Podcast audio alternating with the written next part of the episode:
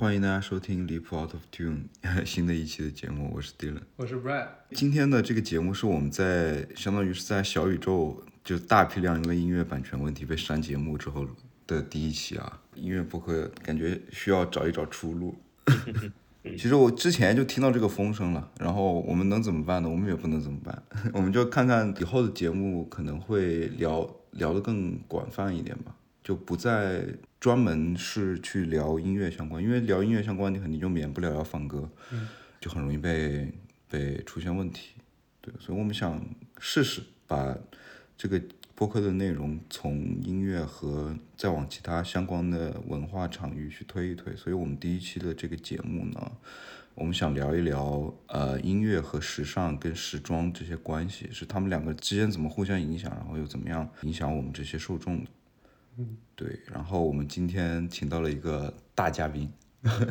我是小嘉宾，对，就大家都叫我酷士，然后我是时尚行业打工人。我刚刚也才知道，哦，原来现在不可以播音乐了，那真的是很没有画面感但只是。在小宇宙这个平台上下架了。对，我们会我们会传网易云的，我们一开始是没怎么传网易云的。比如说除了小宇宙，大家从网易云，然后 Spotify，然后 Apple Podcast 我不知道，Apple Podcast Podcast 是全部同步的。嗯，所以就是除了小宇宙，大家可以去其他平台听一下。这应该是酷使第二次录播客吧？对，就是上次录的是另外一个跟时尚相关的话题。酷使他上过吴奇 No Wonder，聊我们聊了一个 YSL 的电影，对，那时候聊了圣罗兰的自传的那个电影。哦，专业的时尚嘉宾。酷使现在是在 是在贝斯在上海，对，然后是一个杂志的主编，对吧？自己把自己的身份再丰富一下，人设再丰富一下。就是我刚刚说的呀，就是时尚打工人。然后我不可以说这个杂志的这个、这个名字，对，因为是以下所有的言论都是我个人的观点，不代表公司跟杂志的立场。之前我看到就是这个主题的时候，我觉得也蛮好玩的，因为确实时尚跟音乐本来就是一条路上的东西，就是从最早最早很多设计师的灵感都来自于对，我觉得联系的太紧密了。对，然后包括现在，其实你会发现更加更加的一体化，包括其实刚刚在开录之前，我们也聊了，就现在，呃，设计师的能力或者是设计师，大家看中设计师的点在哪里？其实有很大一部分，我觉得也跟他的音乐品味有关。对，所以我们等下其实可以展开聊一下。那我们节目有一个有一个固定的栏目，就是如果有新嘉宾来，让他选择三张专辑，就是可以带到孤岛上去听的那种。就你只能选三张，你会带带哪三张？哦，就是跟我们今天的这个话题无关，就任何都可以选，对不对？就对先让听众大概对你建立一个，就是你喜欢音乐的那么那么一种，或者或者这一期能不能就是说，如果你下你这辈子只能穿三个设计师或者三个品牌的衣服，你会穿？你可以选择哪三个？对这两个问题，你可以选一个回答。只能穿三个品牌的衣服啊！妈呀，我来想一下。对，因为我已经很久很久不买衣服了，就非常不符合我也是设。然 后我我刚其实在录之前，我打开了我的 Spotify，我 Spotify 大概有半年没有加入新的歌了，就是整个生活都处于对整个生活都 处于一种一种就是没有 update 或者没有 renew 的一个状态，所以挺可怕的。所以突然问这个问题的时候，我就得回想一下，就如果真的只能穿三个品牌的话，我觉得不一定是大的品牌啊，就日常的衣服，我现在非常喜欢穿优衣库，就是嗯嗯非常非常之我觉得肯定会有一个这样的。对对对对，然后如果说是呃时装的品牌的话，其实我还蛮想念大概一五一六年那个时候的罗意威，其实跟现在差蛮多的。哦，那个罗意，那个时候的罗意威，对，那个时候可能是 J.W. Anderson 就是最蓬勃、有欲望想要表现的时期，然后那个时期我觉得嗯他个人的特征跟这个品牌特征结合的特别好。对，但不是说就是我真的要买来穿，是说我对那个时候他的创作印象非常非常之深刻。是当时是他刚接手罗意威是吧？对，呃，刚接手了两三年，所以当时其实他用了很多皮革的成分，就他会想怎么把皮革用到他的设计里，因为罗意威是一个做皮起家的一个西班牙的品牌嘛。然后另外一个就他当时的设计其实会比较的大胆，就是他的衣服上面会出现很多金属啊，然后玻璃片呐、这种就是很多可能日常都不会见到的。对，那个时候我觉得还是蛮好的。然后他他现在其实有一点点转变他的方向，因为他自己是学就是呃戏剧出身的，就戏剧服装，所以你会看到现在的罗意威其实呃，没有那么那么的，就是所谓的时装感，但是我觉得它更偏向他个人的喜好，就更像舞台上会有的一些。对对对对对，就是会有一些那种戏服的感觉，就是有一些比较夸张的廓形啊，那种就是感觉像可以去 perform 的那种感觉。嗯，对，这最新的这这一季的罗意威感觉挺好看的，就是有很多那种高腰线的，哦，特别高的那个腰男装，然后然后那个西服的剪裁和质感。都 blazer 剪裁和质感特别好看，虽然我也不是 follow 的特别紧啊，感觉这一季的我我感觉我最喜欢的就罗意威还有 Prada，嗯嗯嗯，然后另外一个我一直会买的就是现在已经没有的就是 Ralph 自己的牌子，对，就是包括呃可能千禧年代初那个时候，然后一直到一零年左右。我觉得也是他最有创作欲望跟精力的时候，对。然后他现在，我感觉也是因为个人经历，所以没有办法再同时 handle 那么多的系列。但是会看到他把他自己的一些想法，我觉得更好的放进了 Prada。因为可能刚开始一两季的时候，就总觉得他跟缪伊两个人还是有一点，就是就看得出来他们合作的那合作的那个痕迹，就是这个是你的，这个是我的，然后我们放在一起，放在一个 collection 里面。但是这两季你就会觉得。哎，好像他们两个的合作越来越好，然后我觉得我身边也有越来越多人，就是会觉得现在他们的这个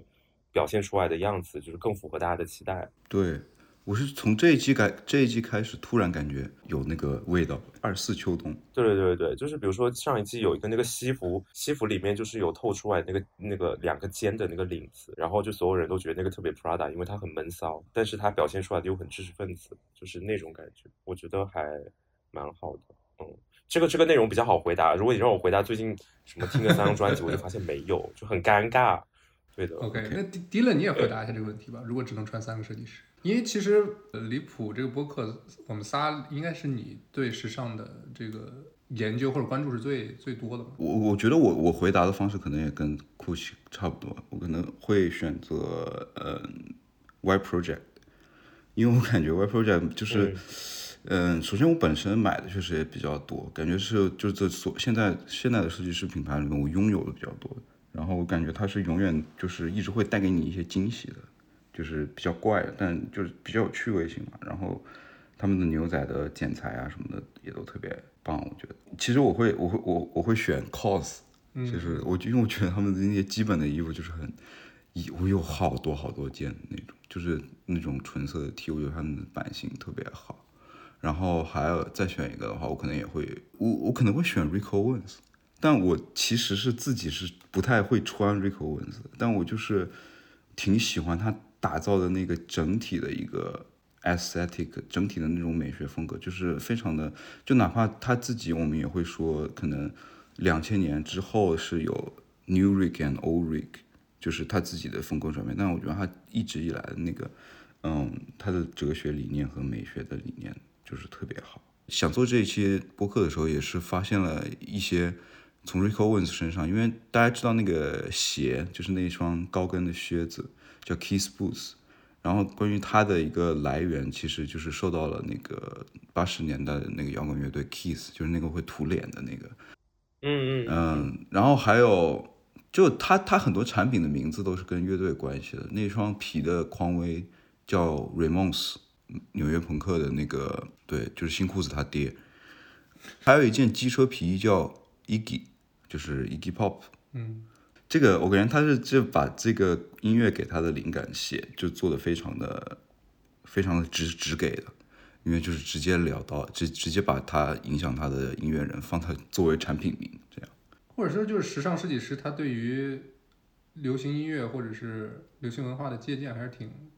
挺常见的，对吧？然后摇滚乐，起码上世纪是一个很很主流的一个流行音乐的。嗯，对。我觉得他们参考的东西还是会跟当下的就是流，就是一个音乐的生态有很紧密的联系。就是比如说，就像刚 Brad 说的，可能上个世纪你的摇滚的音乐是一个很主流的，所以他们可能会借鉴很多摇滚音乐。但可能你在上世纪的时候，你就不会看到很多设计师会去听 rap，或者是从。一些街头音乐文化里面汲取，但可能到了当下这几年，它就变成了一个非常 trendy 的一个事情，所以越来越多的品牌做这个事情。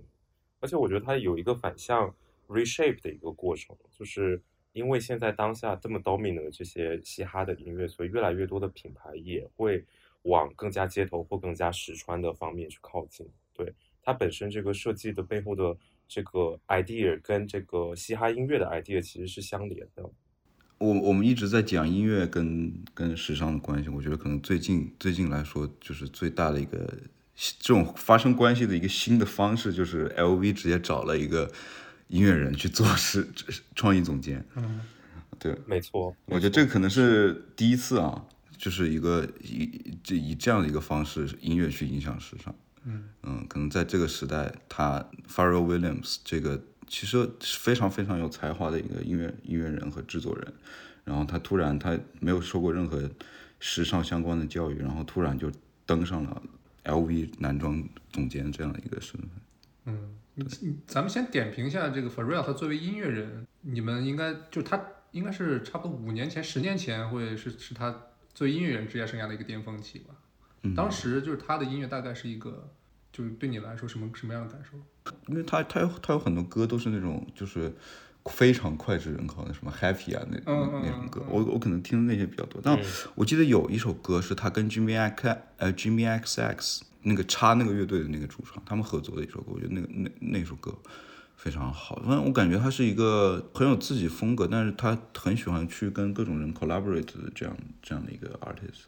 因为我在印象中是这样的，但其实我也不算特别了解他的音乐，倒是倒是我觉得他穿衣服的风格在在那个年代，就是我觉得他的品味是特别好。我感觉 LV 的这个他做的这款 LV 的 debut 就是非常有他自己个人的风格，很难去评价这一点。就是很其实很多设计师他做衣服就是可能一个有一部分的初衷就是做他自己喜欢穿的衣服，嗯，比如我身边的这个设计师。你说你老婆是吗？对 然后同时带上了一一一部分品牌那种 heritage 的东西，传承的东西，然后可能还有一些对他前任 Virgil 的一些致敬的东西，嗯，就就就组成了这样的一个秀。我我看了这场秀的时候，感觉就是、其实还挺好的，说实话，对于他就是和 LV 这个品牌来说，我觉得我跟 Dylan 的那个想法差不多，其实就是飞董的音乐，我之前听的不多，但是给我的印象就是他感觉这个人四通八达，就是任何触角都特别的好，所以你很难你只把他界定成一个音乐人。那时候他出 Happy，就那个那个阶段，他最最最最知名的那个阶段，包括他跟香奈儿一直在合作，然后也跟一些街头品牌产一些联名什么的，你就会觉得他在很多创意领域都有他的建树，所以你我觉得很难把他当成一个纯音乐人来看，你会觉得他好像哪方面都挺通的，对，包括他自己也会指导 MV 啊什么。对，我记得 Pharrell 反正当时有一个造型，他就是戴了那个 Vivienne Westwood 的那个 Mountain Hat，Mountain Hat 就是那嗯嗯嗯个形状很奇怪的一个帽子，然后搭配的一些就是那种相对来说很紧身的，然后很多，嗯、他自己喜欢戴珍珠材质的，对，反正当时就是感觉他在一众的那种所谓的 hip hop 音乐人里面，他的衣品非常好，就是很多人会争论他跟对 Kanye 谁时尚品味更好。所以这一次那个 LV 它设计的那个 debut 这个系列里面，其实用了特别多珍珠的元素，对对对就包括那个包上面的链子啊，还有一些耳饰啊什么的。就之前其实也有，就是整个男装领域用珍珠，但是没有这么对，系没有这么系统过。所以说不定他这么一用，可能后面很多牌子也会开始就是男装系列出现成批的珍珠，说不定的。所以这个就是像刚 Dylan 说，这个其实跟他个人的那个爱好，我觉得关系还蛮大的。包括他那种很有香奈儿风的那种纺织的外套啊什么的，因为众所周知，香奈儿是不做男装的，那他就抓就把这这一批的想买想穿香奈儿的男生就拉到了 LV 去了，想买香奈儿的副哥们。对，以一种比较街头的形式。哎，然后，然后我觉得特别棒的就是香奈儿在随即之后做的这个展，他们就请了 Kendrick Lamar。Kendrick Lamar 的那一套香奈儿的造型，我觉得也特别棒。然后这个就是我最近看到了之后，我跟我老婆，因为她戴了一个看起来像是一个鸭舌帽，然后后面是香奈儿的丝巾，我不知道它是 DIY 的还是新一季的产品。然后我们就去各种地方找有没有类似的这个，然后确实还没没有找到。可能是一个 DIY 的，我感觉。但是感觉他那个地方缝合的又特别特别好，看到穿香奈儿的，因为他穿的其实都是女装嘛。嗯哼，我我印象中的 Kendrick，他就是一个穿牛仔裤、T 恤和那种棒球夹克之类的那种很很街头、很 West Coast 的那种。但我感觉这几年啊，他的造型也是越来越好了，感觉。开始在时尚圈发力了，是吧？对，因为我之前去看了他的演唱会，他他演唱会在伦敦的演唱会，他的所有的 outfit 都是 Martin Rose 给他做的啊，穿穿了一个嗯，应该是一个皮质的一个马甲，然后后面有用那种比较 gothic 的那种字，就挺好看的一身。哎，Martin Rose 这个名字怎么这么耳熟？他是嗯，Martin Rose 是伦敦的一个 Jamaican female designer，对的然后之前有很多人传传闻说他会接受威州之后的 LV。，Louis 哦 Vuitton，对对，是的。哎，你们对这一季呃 LV 男装什么什么感受？对于 f e r r e l l 来说，他的这个 debut 很很棒了呀，商业上会很好卖。我作为一个时尚圈外人，我我听到的大概就是这么几个点。首先就是这一季很贵，嗯，好像说是有一个包已经卖到八百万，定价是八百万，是吗？对，那个因为它是全鳄鱼皮嘛，然后所有的五金都是真金，嗯，就是我感觉就是做做这样的一个 piece，可能就是像 LV，我觉得他们做那些大的 travel trunk 那种大箱子，可能他就是要把价格定的高，然后他会，然后别人才会就是很注意到它，OK，它价格成为了这个这个产品本身的一个，嗯，或者说成为它设计本身的一部分。而且我觉得它本来也是一种营销的方法，就是确实很多人秀之后知道，就是哦，他们出产的一个非常非常贵的一个包。然后我觉得这个玩法其实也蛮像那些街头品牌会玩的，就是你这些 item 其实流到二级市场之后会有更高的一个价值。其实之前就是大多数的奢侈品，其实除了香奈儿之外，香奈儿跟爱马仕之外吧，其实很多牌子其实都不太会在二级市场有个比较大的一些反响。那我觉得 LV 就是女装，他们也不走这条路啊，男装就是越来越接近这种潮流品牌的玩法，就是很多人会哄抢，然后就是为了卖到二级市场，然后有更多人去讨论我觉得，我觉得 LV 总体来说，他们就放得很开，想得很明白。本来他也没有一个很好的男装的一个传统，就没有没有卖的好过，感觉。然后，然后他就敢去找这些人去去放手的让他做，因为 Pharrell 我感觉他上任的时候，他去见到了 LVMH 的那个阿诺德的儿子，然后他他他发的一个视频就是他他非常的 humble，就是那个姿态放的太低了。就是他说感谢你冒险去去找我这样的一个来自美国的一个黑人，没有受过任何的教育。但我觉得他他他可以给品牌带来挺多的。其实他这一次一系列的这种幕后的视频出来，其实他整个人都非常的谦逊，就是不管是跟他的团队在一起还是什么的，他都说他是 Student，I'm student 什么什么的不啦不啦不啦，对对对对，他不跟郭德纲说我是相声界的一个小学生，是吧？不知道这个不同文化语境下，这个这个是不是表达一个意思？但看得出来，他整个对形象啊、对外什么，就是很非常的 humble。也，我觉得他挺有意思的。他上任了之后，他就开了一个账号叫 Skateboard，呃，Skateboard P，对的，就是他以前自己的外号嘛，他叫 Pharrell，他很喜欢玩滑板，是 Skateboard。然后，然后里面会记录很，就是他们在 studio 里面是怎么样，就是那种很日常的东西，挺可爱的，我觉得。我觉得也是因为那个就是在 Virgil 手下的男装卖的太好了，所以这条路只能就这么延续下去了，就也不会再突然再换一个 new image。就是我觉得得在这个之前的程度上再进化。对，毕竟它还是商业。好了，我们得开始聊音乐了。我觉得 哎，我其实先想聊，就是我意识到时装所谓的设计这种时装设计师品牌第一次的一个经历，就是在一个杂志上看到了那个宫下桂玉 Number Nine 的那个主理人。嗯，我当时很小，然后我我可能这是我第一个知道设计师的名字，以前可能知道 Nike、Adidas 这种品牌，但我不知道设计师。然后讲的那一期里面就讲到他跟摇滚乐的很多关系嘛，其中就讲到了可能他有二零零三年还是二零零几年的时候有一有有一季基本上就是做的那种非常受 Nirvana 和 Kurt Cobain 影响的那种 grunge 的风呃衣服。接触到这个的时候，我就感觉音乐和时装它其实是很难分开的一个一个非常整体的，是一个体系下的东西。你们有没有这样的感觉？就是我现在仔细回想的话，因为我本身是对于电影的兴趣会比音乐要多嘛。嗯，所以我一开始可能会发现很多这种时装的话，它有时候它吸引到我眼球，是因为我感觉很多设计师做出来的衣服，它很像某个电影里面的走出来的一个电影。嗯，可能设计师他对音乐文化和对电影的这种都是大众啊、流行文化的这种借鉴，都会去往那个方向去探索，对对吧？就建立一个大家熟悉的一个形象，像一个八爪鱼一样，它会从各种的文化和场景里面去去去吸收营养，对吧？对，所以我觉得宫下桂玉就是它，因为它 Number Nine 那个品牌到二零零九年就停止了，他也是一个没有受过科班教育、时尚教育的一个呃设计师，然后他往往就是把自己的音乐喜好和对那个文化场域的各种呃感知放到自己的设计里面，然后他品牌。停止的时候，他又说那个 Number Nine 就像一个乐队，这个乐队变得越来越商业了，我没有在里面表达自我，我就把这个品牌给关了，是这种非常摇滚乐属性的一个一个一个设计师。然后最近的话，因为迪伦和迪伦他老婆的影响，有时候会偶尔会关注一下，比如说新一季的一些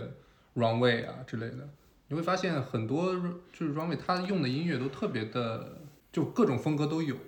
但大多数情况下都比都是比较前卫的那种。Pharrell 那个还找了朗朗，就说回到 LV 这一季，它就是在一个巴黎的一个桥上，对吧？然后它后边有一个管弦大的一个管弦乐队，然后还加上朗朗对那个弹钢琴，我觉得就是很多时候，在我看来啊，就现在这种大的时装品牌的那种 runway 的秀，就感觉像是它还是那种欧洲老欧洲古典贵族他喜欢那种场合，就大家都穿的特别漂亮，在一个固定的空间里面。然后音乐给你配上，然后这个国际顶级的钢琴家也给你请过来，有点像是逛展一样欣赏艺术品，然后配上一个特别前卫的或者特别有风格化的音乐。但我我记得 LV 那场秀的音乐其实挺挺有意思的，一开始是朗朗的朗朗的钢琴和后面的一个一个广弦嘛。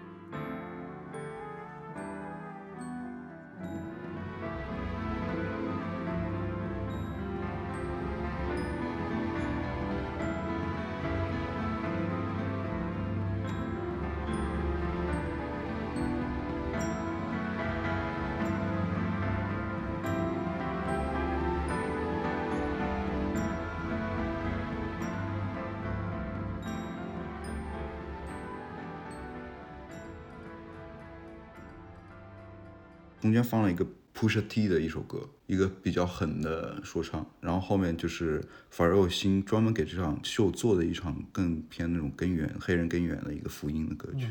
所以他那个整整体的叙事是挺有意思的，音乐也做了一个很很棒的烘托。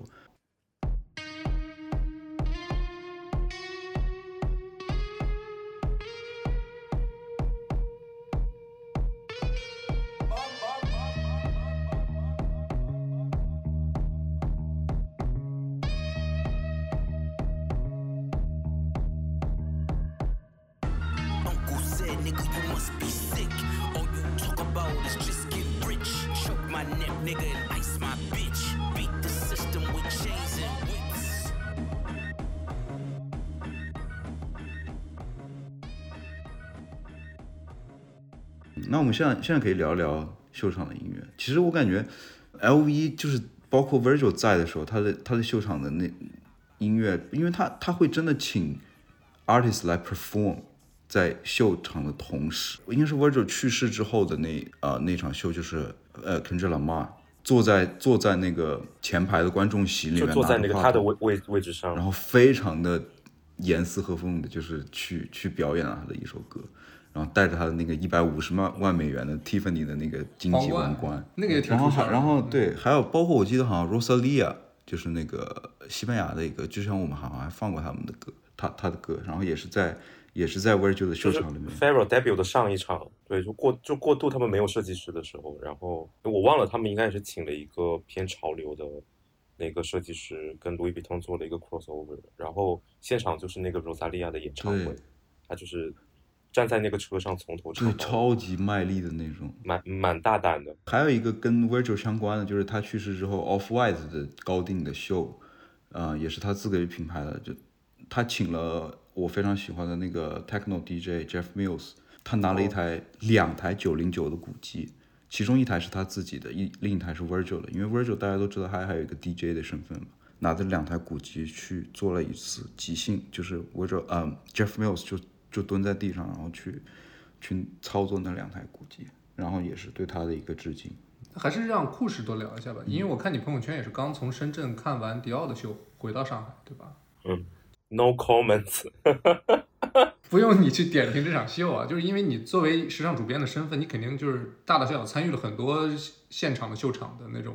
活动，对吧？你觉得就是比如说在秀场那个空间里面，音乐它对于时装的这种就两者之间的关系啊，是是一种加持的关系呢，还是一种互相合作的关系？你是怎么看的？我觉得现在完全是融合，就是因为最早的秀可能就是给大家看衣服，对对，然后我觉得现在的秀的级别已经进化成，刚刚其实大家都有提到，我觉得比较像一个叙事呃街头的一个 performance，对，或者就是你真的就是在现场当下感觉你你在拍一部电影，就你每个方方面面都是 ready 的，从你这个秀场的 setting 到你这些衣服模特走出来，然后可能现场有 band 在做表演，这些就其实它的整个运作，我觉得跟电影运作是一样的，因为。现在很多秀都要做直播，你在做直播那一瞬间，就是每一个部门每一个人都是 ready，同时往前，然后严丝合缝把这个十五分钟给做完。对我觉得这个其实就是已经上升到电影的工艺了。然后呃，刚刚刚好提到那个就是路易威登跟 Kendrick Lamar 那个合作，因为那个秀其实就是呃去年在阿那亚做的那个 repeat show 的原型，就是那个秀叫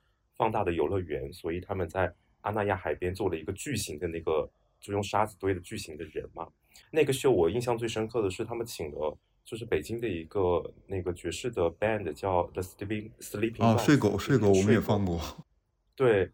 他们请了睡狗，Oh my God，就是你想在巴黎的时候是 Kendrick Lamar 做 live performance，然后在中国他们请的睡狗，就是我觉得这个事情。非常神奇，我觉得神奇的点是在于，就是他们没有请一个所谓的非常重量级的音乐人来来来来做这个事情，就他们真的去挖掘了中国本土很厉害的一个 underground 的一个 band 来做。然后另外一个就是，就是对对于我们来说，就是现场我们当时一直以为他们放的是 global 给他们的音乐，就我们一直以为他们就是放的是就是巴黎给他们做好的黑人音乐，我们就是没有想到真的是在远处有三个非常年轻的小伙子在海边弹唱。然后把这个东西做出来，对。然后那一次我们还蛮震惊的，因为像 After Party 其实也有像马思唯啊，不拉不拉不拉，就他们还是请了蛮多这种，就是就是嘻哈圈里面很有名的人，但是他们就把最重要的这一趴工作交给了三个年轻人。所以当时我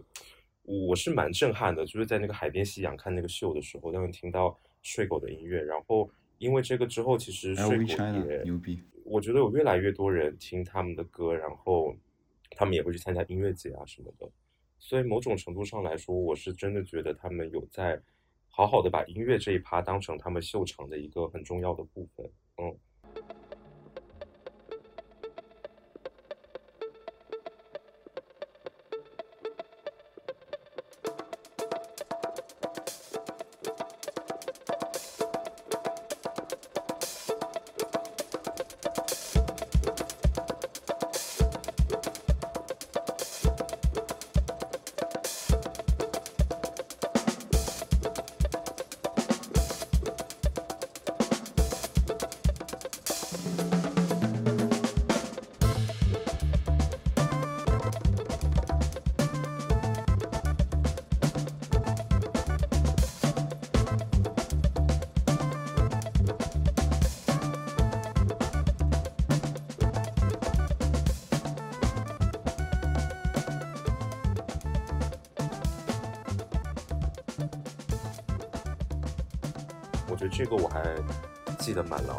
外一个就是，呃，我忘了是一八一九年的时候有一次看那个，但当时是线上看，看那个 Chloe 的秀，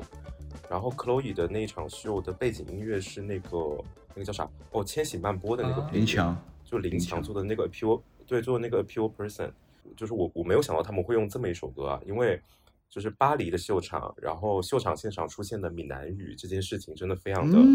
怎么讲？当下我觉得给人的冲击感特别大。因为千禧慢播其实是电子音乐加闽南语的念白嘛，所以所以就是在一个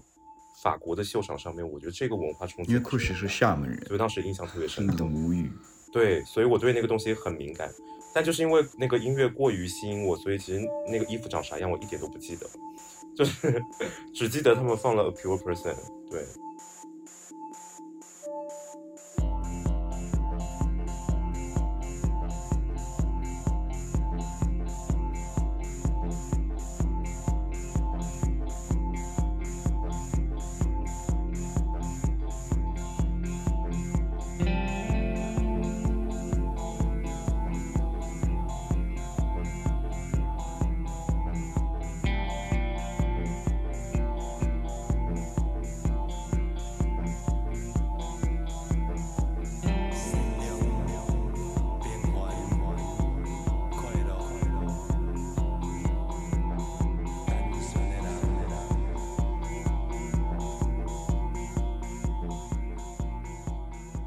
得这两个的触动还蛮大的。然后还有一个就是像那个 LV 的女装，其实因为他们的女装，呃，跟男装相比，其实整个会呈现的更加的，也不能说古典，就他们的灵感其实会来自于很多，比如说宫廷啊，就这种。然后可能他们的设计师尼古拉斯本人又很喜欢设计未来的东西，所以他们的衣服其实会呈现那种。对对对，它会呈现就是未来的一些着装，然后可能本身又有一些比较贵族啊、古典这种因素在里面，所以他们其实一直有一个长期合作的那个法国的音乐家叫 b o o Kid，他应该慢慢这两年也被越来越多的大众熟知，是因为他给呃巴黎奥运会的宣传片，就巴黎奥运会那个八分钟宣传片做了那个呃配乐，就当时不是有个名场面，应该是有个太空员在那个太空里面不是弹那个乐器嘛，我不知道大家有没有印象。就是那个，然后那个整个片子其实整个配乐都是 Uki 帮他们做的。就我觉得他们很契合的一点是在于 Uki 其实本身是一个电子音乐人，但是他很喜欢在他的音乐里面放很多大量的那种管弦乐，所以其实他本身他自己的音乐也是一个偏未来感跟偏这种古典的一个结合，所以我觉得放到秀场上面，其实跟那个衣服跟他们要传达理念是蛮蛮蛮蛮契合的。会发现有越来越多的设计师，就他们一上任就会有固定合作的，呃，音乐家帮他们做秀场音乐，然后有固定合作的摄影师去帮他们拍所有的片子，就是他们就像一个 creative 的一个小小团体嗯，就会把整，对对对，他们就会把整个风格都定的特别的固定，就是你一看你就知道，哦，是他跟他跟他，然后做出了这个东西。我感觉现在的整个产业包括秀已经变成这样，就不单单是设计师去设计出一些衣服这么简单的事情。可能也是媒体这方面的发展吧。就之前就是你只要把图片，现场这个秀的图片发出来就够了。当时都是平面媒体啊、杂志啊，然后什么。对，现在可能就是各种新媒体之后，然后再加上短视频，就是你画面再加上音乐的呈现，它就是变成了整个秀很重要的一种。有点像一个小电影那种感觉。嗯，那你说到这个御用音乐人，我感觉就肯定就提到那个 Damna 和她的男朋友。男朋友对，虽然我也不会读她男朋友的名字，OK，它是个缩写，对的，嗯，对，我觉得 Balenciaga 的秀场的音乐一直都特别棒，因为就可能比较合我的口味。嗯。我记得当时在 lockdown 的时候，就是他们放了一个，应该是一个线上的秀场，就是 I wear my sunglasses at night。那一季是就是大家都是戴着墨镜，然后嗯在巴黎的街头去走的那那一首歌，它其实相当于是把八十年代一个 new wave 的一个歌去做了 re-edit，就是 boyfriend 去去做的。然后我记得我当时就是在家里开。开 party 的时候，我在放歌的时候，我就把那个 YouTube 的那个视频打开，然后就把它当成一个 visual 来用。而且我觉得他们这一对也挺有意思的，我就感觉他们可能是因为恋人的关系，感觉他们一直走起来就是特别的 seamless。呃 d e m n a 这一季，因为他一般的话，他可能每一季的主题都非常鲜明嘛，不管是现在的全球化的议题，还有他个人身份的那种身份，就是当下青年的一种身份危机的那种。到这几季可能经历了一些，可能 Balenciaga 这几季经历了一些 scandal 之后，可能收敛了很多，同时他可能就更回归本真的去去好好的做衣服，然后就是感觉一个沉静下来的感觉，然后同时他的秀场的音乐，Boyfriend 就是最在是在哪一季给他做的音乐就是一一一段吉他，然后这段吉他我后来看采访说，就是他们第一次在伦敦，他们其实以前是网友，然后到伦敦去线下见面的时候。呃，boyfriend 去 Demna 的酒店里面拿了一把吉他，突然弹出来的那个旋律，就是后来就用到了那个呃秀场的音乐里面。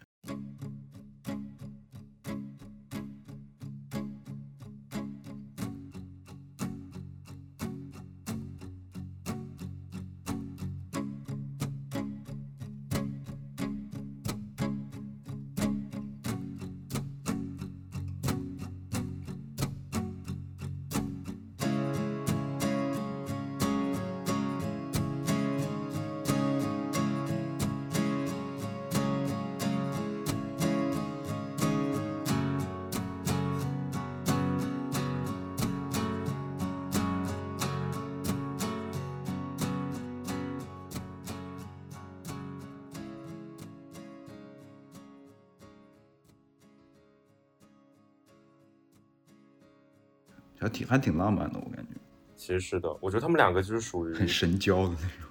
对，很神交。然后我觉得他们两个的身份也不单单就是你是设计师，我是音乐人。就我之前其实有看过报道，就是他们两个其实很多创意是一起想的。嗯，对，对，就包括可能 Demna 抛出一个想法的时候，其实她男朋友会帮她想到很多 visual 方面的创意，就帮她把一起包装。对你刚刚有提到那个 Sunglasses and Night，就那个那个很神的一点是，他们那期想要推墨镜，就是这对，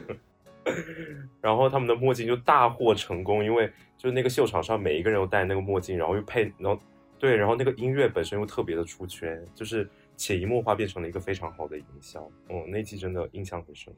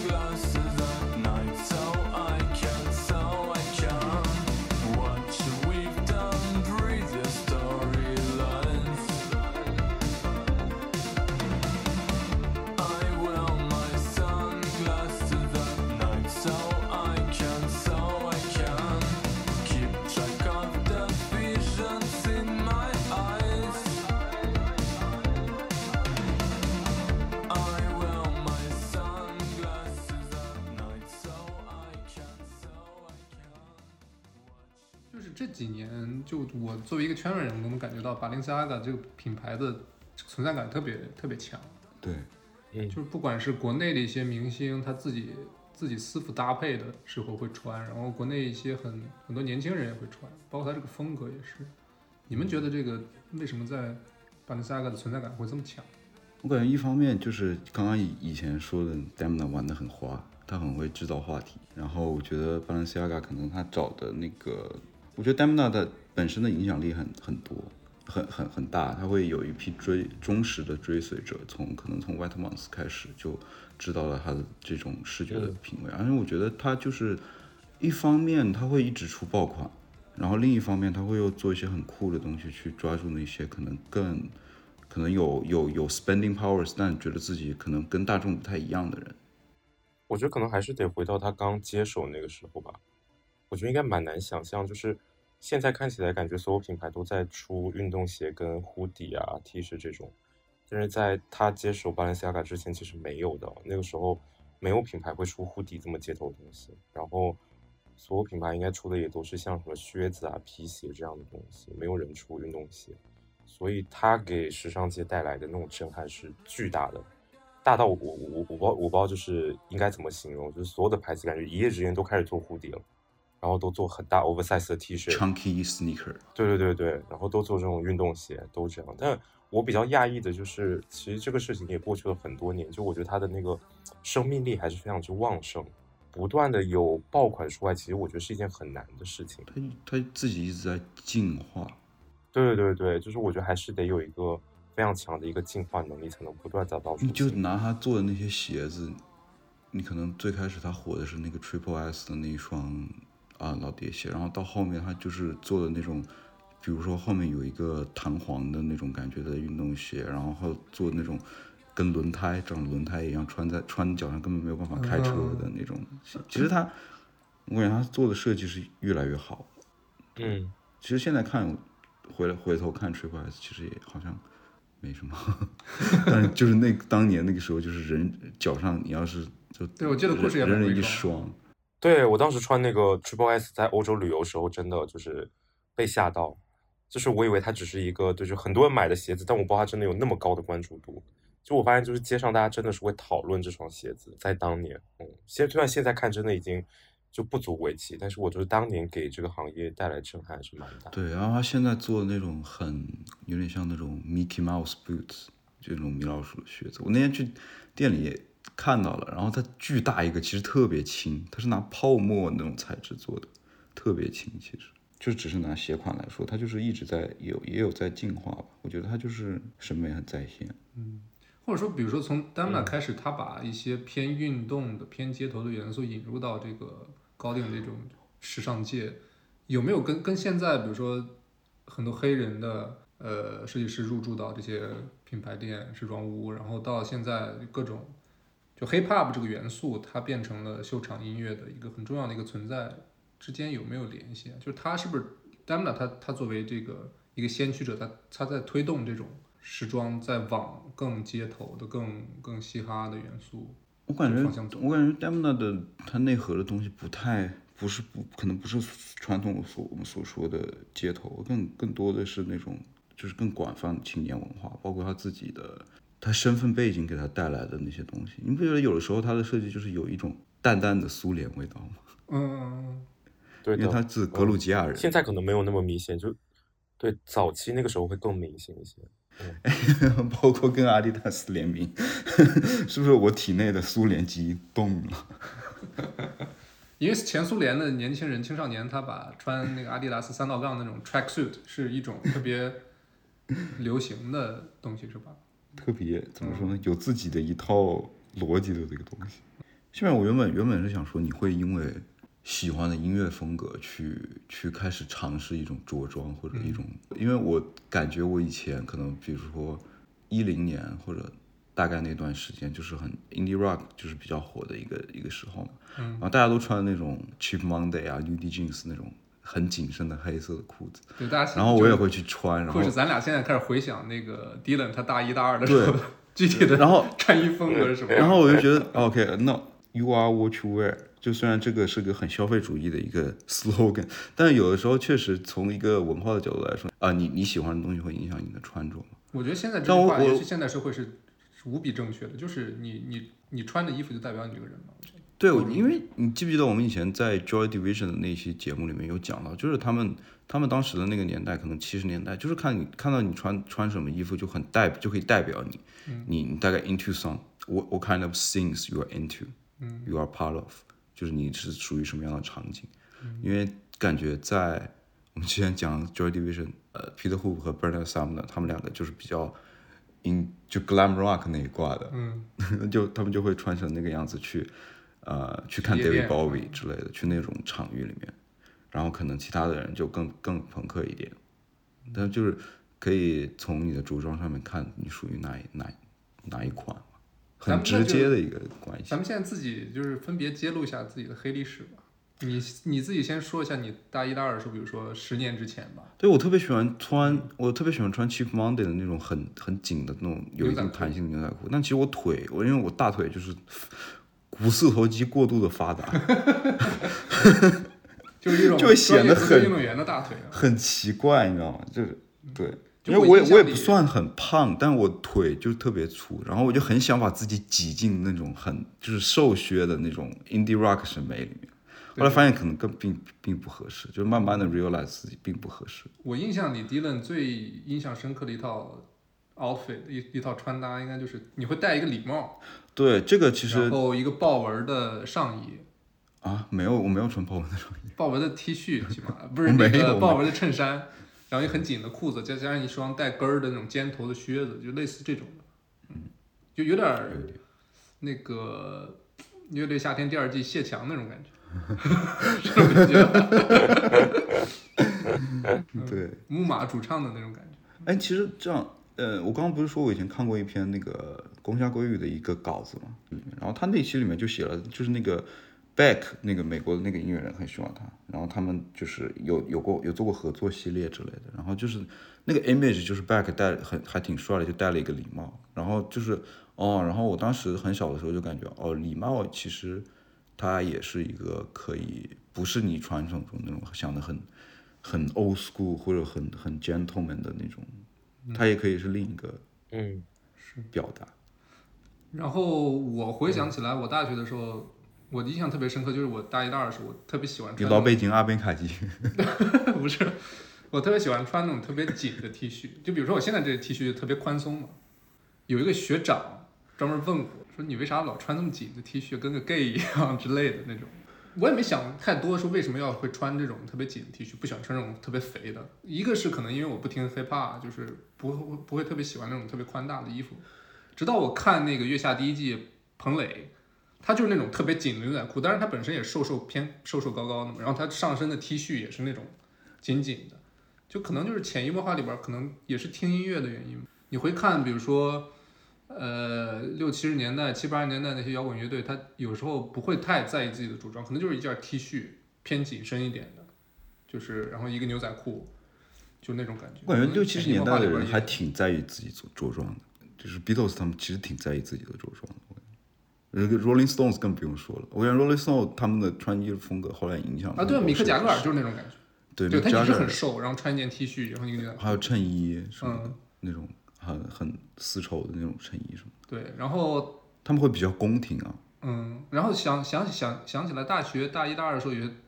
喜欢听 hiphop 的同学，他就会穿的比较肥大一点，他们就会穿的很肥。但是那个时候就是那个时候就穿 oversize 的东西不是一个潮流的事情，就那个时候不是不是人人都会每个人穿都在 oversize 穿。对对对对对对，因为我刚查了一下，就是我我们我们大一是二零一三年，然后 Demna 进巴黎世家是二零一五年，我真的觉得是那个往后之后，真的大家都在广泛的议论 oversize，不管是裤子还是衣服还是 hoodie，就是往前就大家也不会去在意自己穿的衣服到底是紧身的还是说是非常宽松的什么的，就是就像刚 Brett 说的，就是别人如果没有问你，你可能都不会意识到自己穿的是一件很紧，对对对对对，就你就会觉得我穿的是一件合身的 T 恤，没错没错。嗯嗯嗯，这种感觉。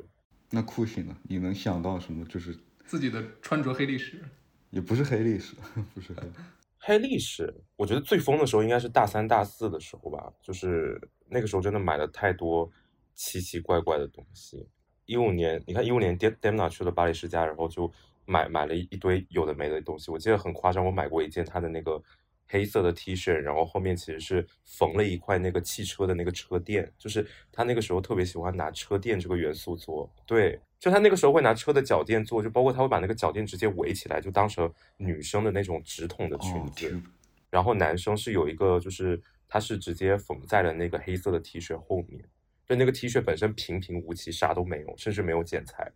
对，然后当时我就买了那个，然后那个衣服只穿过一次，就当时还蛮疯，就当时会买很多真的没法穿的东西，就包括当时也会买一些 Martin Rose 的单品，然后是买它最夸张的那种，所有都是拼接那种裤子，嗯对，就是不真真的是穿不出门那种。但我觉得那个时候人还是比较胆大的啊，就是你还是会找到场合穿它出去的。但是等你毕业了之后，上班了之后，你慢慢的现在就是越来越不可能就穿着这些单品会出去，包括可能有一些比较隆重的场合，你也不会穿它们出去。就是我觉得人已经到了一个阶段。还有另外一个就是，其实我最开始我其实完全不穿任何的呃街头品牌，就直到我去了 L A 之后，我觉得就是完全被当地给给给给给给给那啥了，就是西就是海岸没有办法，就就是 对，就是因为我以前从来都不会买 Supreme，也不会买就是类似的产品，完全嗯不买。然后那个时候也不会去，比如说追什么新的球鞋出来，不拉不拉，就这种都不会。对，就真的去了 L A 之后就很夸张，因为我记得我去 L A 的第一年应该是，哎，就是 Off White，就是 Virgil Abloh 跟 Nike 做的第一次的 Ten 的那个联名的发布，十个鞋型然后全是白色的，然后他用了很多那个拼接的办法，当时嘛，就是对我记得首发就是在 L A，对，然后我当时捐，就我我我还做了非常 local 的一件事情，就真的会彻夜排队去买那个鞋，真的吗？你去排就鞋？就是就是 which 我现在想起来，我觉得也很难以置信。就是如果不在那个地方，我是觉觉得真的不会的。然后包括其实我离开 L A 之后，我当时那两三年买的所有的这些 Supreme 什么的 T 恤，我也再也没有穿过了。所以我觉得还蛮神奇的。就是你到了那个地方之后，你如果想要去感受那个文化的时候，你真的就会去做这个事情。所以我觉得有比较大的转变吧，就是大三、大四时候的穿着，跟去 L A 研究生时候的穿着，然后到出来工作时候的穿着，对，现在就是每每天不打扮，就是我就是真的真实的心情写照，累了就是没有时间思考。我我突然想到，就是有一个点，我最近我老婆说我喜欢的衣服的风格是纯 gay 风，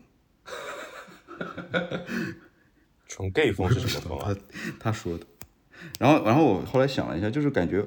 这其实也是一种转变，因为我嗯可能这几年嘛，然后就 into 就是那种 techno 的锐舞文化，嗯嗯，就会受到嗯比如说像 GmbH 这这这一类的品牌的一个嗯。影响，因为感觉可能本来这个锐舞场景可能性少数是占比较主导，然后尤其这个音乐的场景，或者说你在那个锐舞 club 里面，就是大家会对嗯裸露自己的身体啊，然后或者就是对很原始的那种，我现在就慢慢的 into 那种很感觉比较难解释，就是那种肩肩宽细腰，然后有一定裸露的那种，有点甚至有点 Tom of Finland 的那种感觉。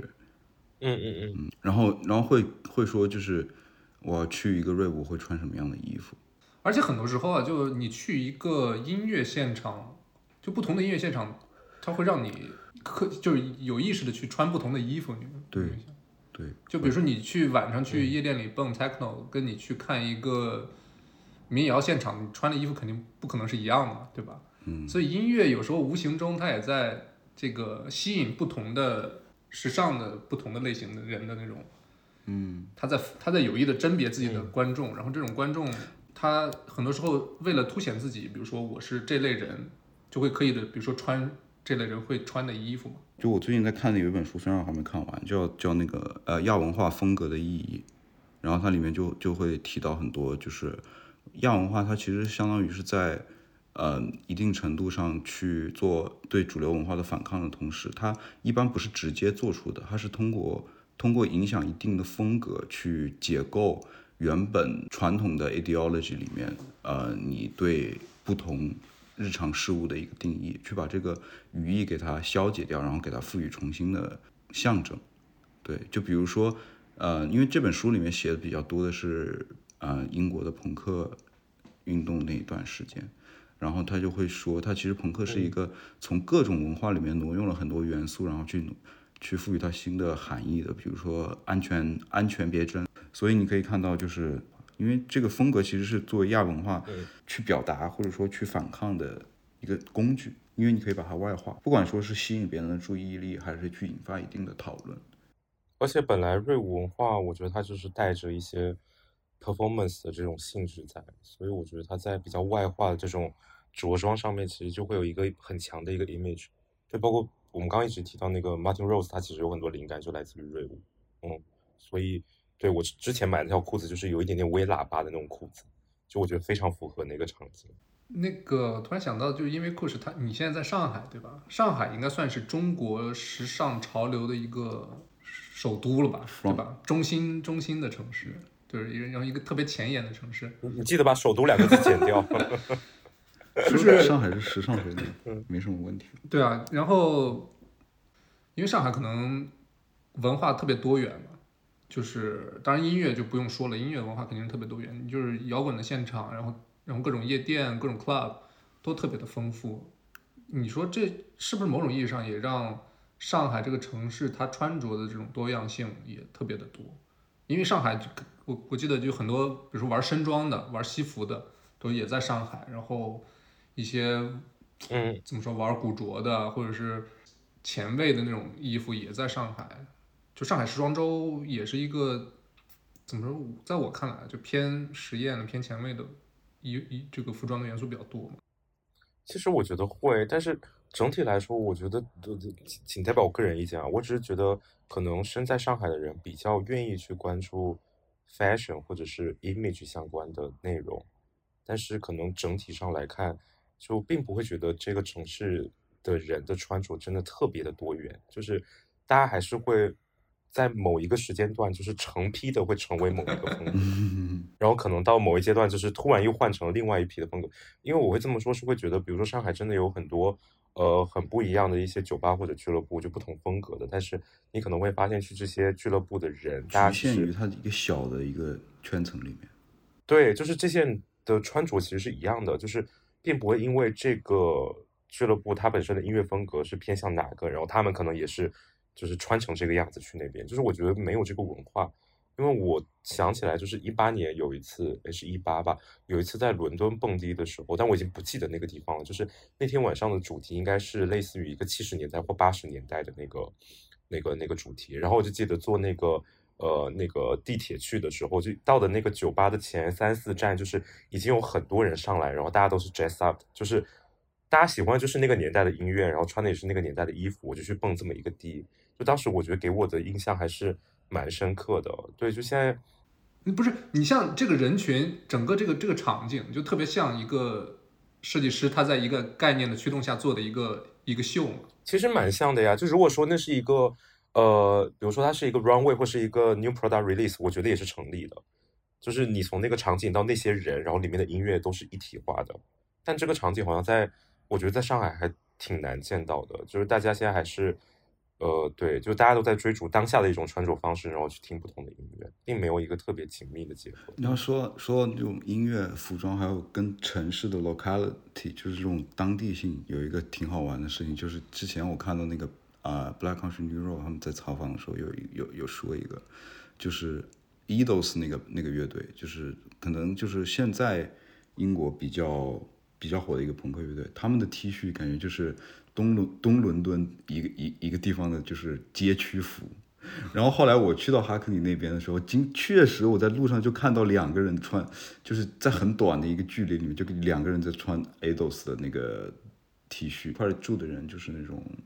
嗯、白人的比较年轻的，然后就是比较左派，然后又有一点 hippie 的那种感觉。比如说你说去看现场，然后发现路上能跟你穿的差不多，是一种很很有归属感的一个。然后可能唯一可能就是你去看球赛的时候，发现发现一路上就是大家都穿的主队的衣服。嗯，就 哎，我觉得有点异曲同工的对对对，就这种感觉。就，一一样的感觉，就是。你们临你你们临临时变成了一个对啊 community，对。对，一起去做某一件事情，就这种感觉，嗯。对我对于这一个城市的文化，然后反哺到服装上最最深的一个感受，就是去年在巴黎的时候，嗯。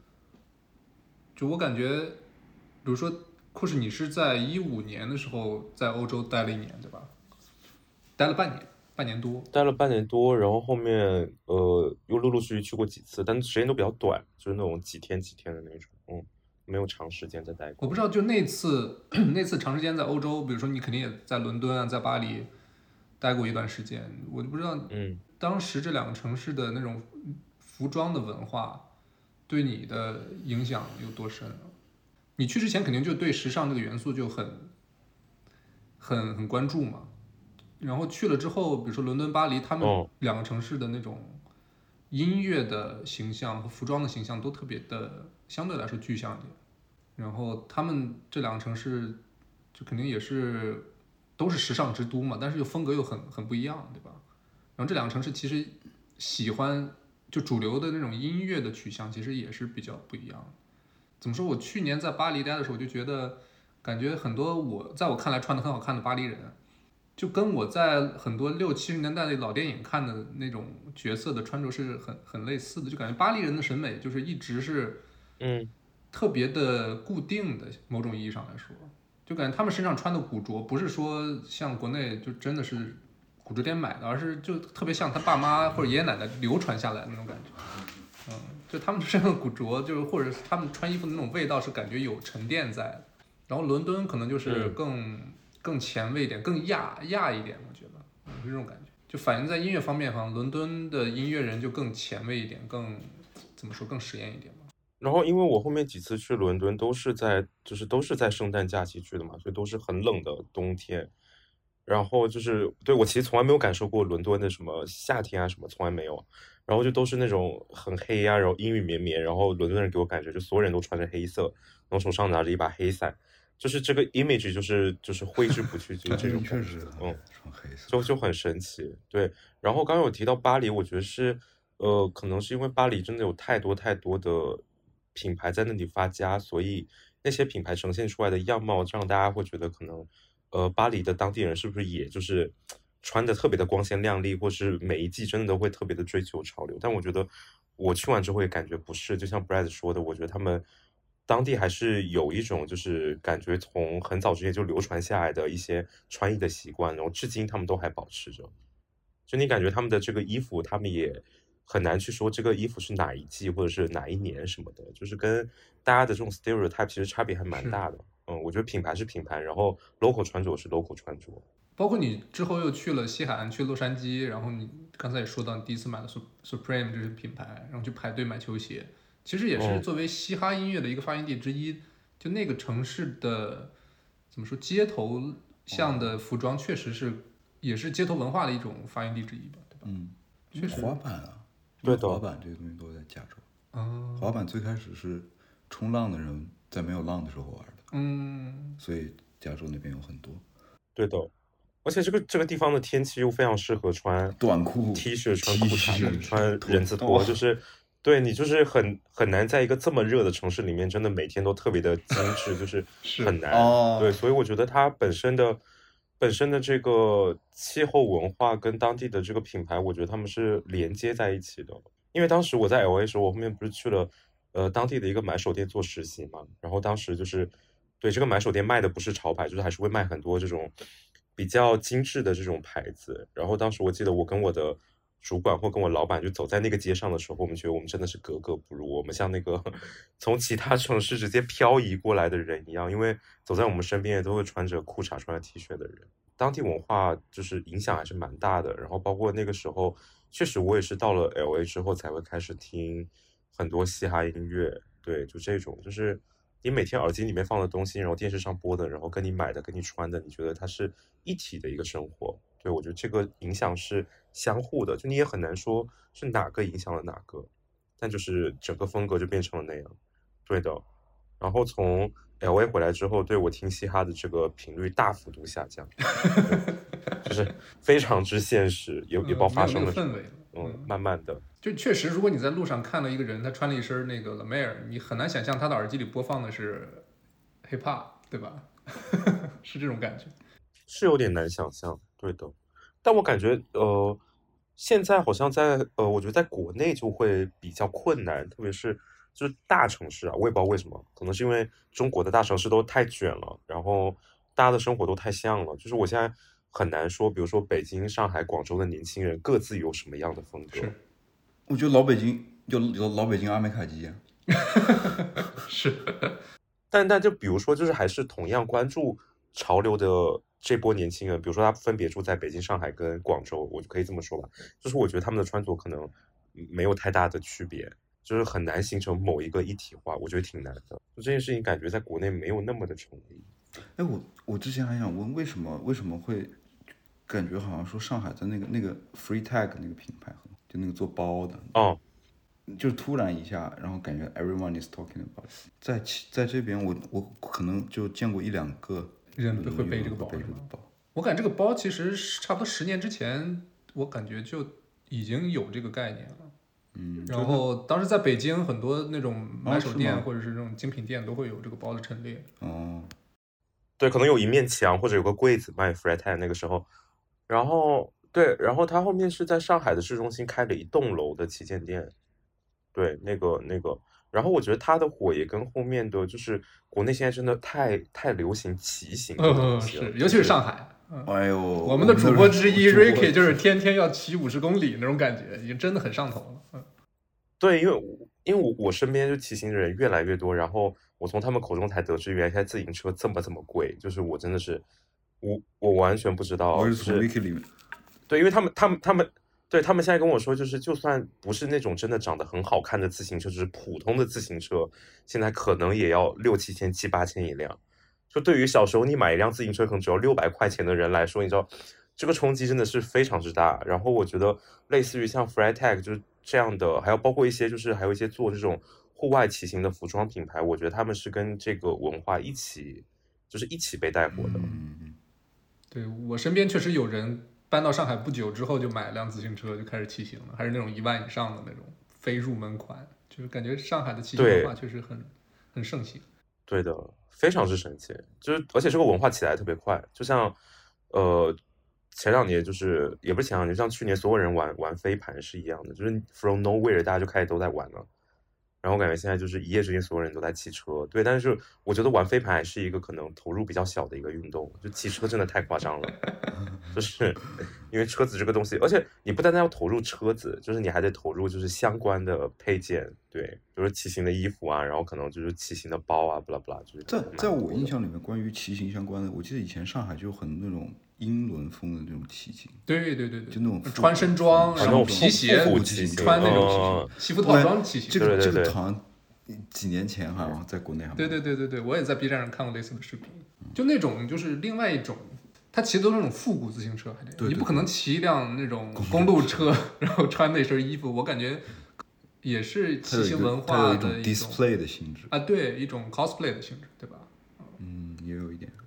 其实也是那种生活方式啊，或者是一些生活品味上的，就是这个骑行跟穿身装它是一体的，就就像是听音乐跟穿某种风格的衣服是一体的一样。还是确实像库什刚才说的，没有形成每个城市或者每个地区的不同的怎么生活方式，才会形成一种对服装、对音乐的一种特别具象的那种，更多的是嗯一种风潮起来了之后，各地的年轻人都会在去模仿、去尝试这种这种生活方式。就比如说最近几年，就是非这种奢侈品或者时装品这个这个这个领域啊，就是最近几年很多品牌它在出户外的衣服，对吧？就那种登山鞋也好，或者是那种冲锋衣也好，对对对，就像白山这种品牌的流行，对吧？就跟国内突然兴起的那种露营文化是，也是某种意义上是有点同步的，嗯，就还是生活方式啊，对对服装的一种反哺，嗯，或者一种相互的协作，就是就是沿着这个话题，我在想，就是之后会不会就是有个音乐流派跟骑行相关的，很有可能哪个骑车人不听对歌？对对对对，就说不嗯定慢慢的就是有很多 mixtape，就是非常适合在骑行的时候听，嗯，就让这个文化更一体一些对。，可以做一些那种类似于骑行时候的那种 mixtape 或者 DJ set 你要好一个一可能就是对于他们来说一个什么样的 tempo？我记得以前 Shopify 的是就有那种歌跑步的歌单，但它它会有不同的 tempo。你说 Spotify，哦，对对对，Spotify，Spotify，、嗯嗯嗯 Spotify 我觉得还蛮好的。对，说不定骑行可以根据不同场景选歌单呢。因为上海就是有好几个比较知名的就是骑行的地方，就是有的是在呃就城区，就是老城区这里，然后有的可能就是在那个滨江边上骑，就那种你可能就可以看看夕阳啊什么的，就是还蛮不一样的。对，然后我觉得搭配不同的歌，应该感觉还蛮好。回到音乐上来，我之前看到有一个嗯，类似于时装评论吧，感觉就是说，呃，摇滚乐在尤其是在男装里面，因为战前的资本主义社会的男装，他可能想要构造出一个那种很男性、很阳刚，然后有力。可以依靠的那种一个男性的形象，因为就可以可以像什么 Calvin Klein 的那种很健硕的肉体，或者说阿玛尼的那种相当于就是很商业精英的那种花花公子的形象，但是可能在摇滚乐之后，就是这种，呃，它相当于是把一部分男装里面这一部分的给消解了。以那个现在 Celine 的设计师 Eddie Slimane 就是作为一个引领者，在这个里面，就是他一方面就是可能会把一些男性的形象去做中性化或者阴更阴柔化的一个一个处理，就比如说在圣罗兰的时候，还有在他在迪奥的时候那种非常瘦削的病态少男的那种感觉。嗯嗯，现在已经他现在已经放弃自我了，我觉得他还是去做摄影师吧。业绩压力太大了，所以得他现在得做一些好卖的，对嗯，所以他现在做出来的设计再也不那他在个没有那么原本的他对，经常，因为他也是有一有一批忠诚的信徒的那种感觉。不过我觉得他这这个人也挺有意思的，因为他他他真的跟，因为他在做时装设计之外，他是一个摄影师。我觉得他拍的照片很好，他特别喜欢拍那种音乐场景里面的东西。然后给他以前给 The Libertines 拍过一一本影集，叫什么《The Birth of a Cult》，就是一个一个邪教的诞生。就是拍的 Pete Doherty 他们那那帮人，我觉得我之前看过一些他里面的照片，我觉得就是他是把自己放在一个场景里面，然后他他这些这些人都成为他的缪斯的这样一个的一个感觉。然后还有一个就是对男性化的消解，就是说是怎么说，呃，在把它中性化之外，还有一种就是把它变得更少年化，就是把在把这个男性形象带回到你男性特征出来之前的那种感觉，就是更 playful 的那种小孩的那种感觉。对我刚刚就是说把，我不知道为什么我就会感觉到 Ralph Simons 他会有一个把这个形象给少年化。举一些就是 Ralph 本身很多的灵感就是来自于一些呃青年也会看的一些，不管是文学啊、诗集啊，或者在听的音乐，所以我觉得他呈现出来的 image 就是很少年感，对，而且就是通过一个很旁敲侧击的手法，去做了一个对这种嗯所谓的男性形象的一个颠覆。我感觉有这个东西可能不能播，但是它有一季我忘了是一本小说还是一个诗集，就是讲 drugs，就是讲那个它是好像是一个电影叫叫 Christian F 还是 Frank Frank 就是 F 那个电影我忘了，就讲一个吸毒的少女的那个，然后他会引用里面很多的影像啊，对，然后句子啊什么，然后我还记得那个秀场就是他放了很多就是草啊花啊，然后一些空的瓶子，就那一个印象还蛮深刻的。就我觉得他的整个少年感可能就来自于这些他平常也喜欢看的东西吧。就说到 Raf 他的音乐的这个影响，我感觉我印象最深的就是他把那个 Craft Craftwork 他们穿的那种，他一整季就是做的 Craftwork 他们穿的那个红色的那个制服，哦哦，红色的那个对对制服，有有一季是这样，好像是九十年代的时候。哦，我，那个我觉得特别，我查一下，就是应该感觉我感觉 look 很少，然后基本上就做出来的就是以那个 Craftwork 穿的那种红色的衬衫、黑色的领带那个形象去作为一个源流去去拓展的。呃，是九八年的秀场。包括他用的那个 Joy Division 的那些视哦，对对吧？，Joy，对他他好喜欢用那个 Joy Division。对那些专辑的专辑的封面啊什么的，我突然想说的一个，就是你你会怎么样觉你你觉得就是如果一个设计师非常直白的去引用这些 reference 在自己的设计和产品里面，你会有一个什什么样的感受？我我有时候会觉得这样会不会设计师太简单了？其实这个源流就是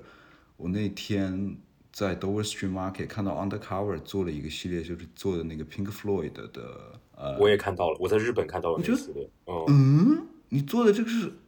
是不是有点太直给、太不加修饰的去把这个东西就直接印在你的，比如说一件，把那个月之暗面的封面就直接印在了一个夹克的前面和后面。虽然说 Undercover 它确实也是一个就是。跟我之前说的 so 那个 Number Nine，他们因为两个人关系很好嘛，他们可能就都是从一个那个源流里面出来的。但我感觉看现在去看他们现在做的设计，我会觉得有点偷懒的那种感觉。但我感觉看看情况，就是如果这个衣服我第一次是在店里面看到，我就是我我我就不会对它特别有兴趣。但如果它是呈现在呃秀场上面，就是有 setting，然后有音乐，然后有这些 performance，就是我可能就是我可能不是被这个衣服本身吸引，就是我是被它这个概念吸引，那我可能就是会觉得，哎，那那这种挪用也蛮不错的。嗯，就还是看它出现在什么场合里。我觉得可能 Ralph 在做这些引用的时候，他做的更精妙一点。其实我觉得，呃，他在 CK 的那两三年，其实我特别喜欢他的那个概念，就是他，我记得有一季他是为了讽刺那个好莱坞文化，所以那一个那一季他在那个秀场里面铺满了爆米花，就全部都是爆米花。对，然后就是所有的模特跟嘉宾走完之后，那个裤脚上面都会粘那个爆米花，然后他那个秀场应该是那个